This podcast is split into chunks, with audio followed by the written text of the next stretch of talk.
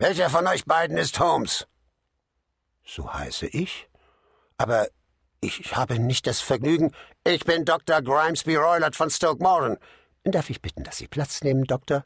Fällt mir nicht ein. Meine Stieftochter ist da gewesen. Ich bin ihr nachgegangen. Was hat sie Ihnen gesagt? Es ist noch etwas kalt für die Jahreszeit. Was hat sie Ihnen gesagt? Trotzdem soll sich, wie ich höre, die Krokusblüte ganz gut anlassen. Macht nur keine Winkelzüge, rief jetzt der Unhold, indem er einen Schritt vortrat und die Reitpeitsche schwang. Ich kenne euch Schurken, habe schon längst von euch gehört. Ihr seid Holmes, der Schnüffler. Mein Freund lächelte. Holmes, der allerwelts Lückenbüßer.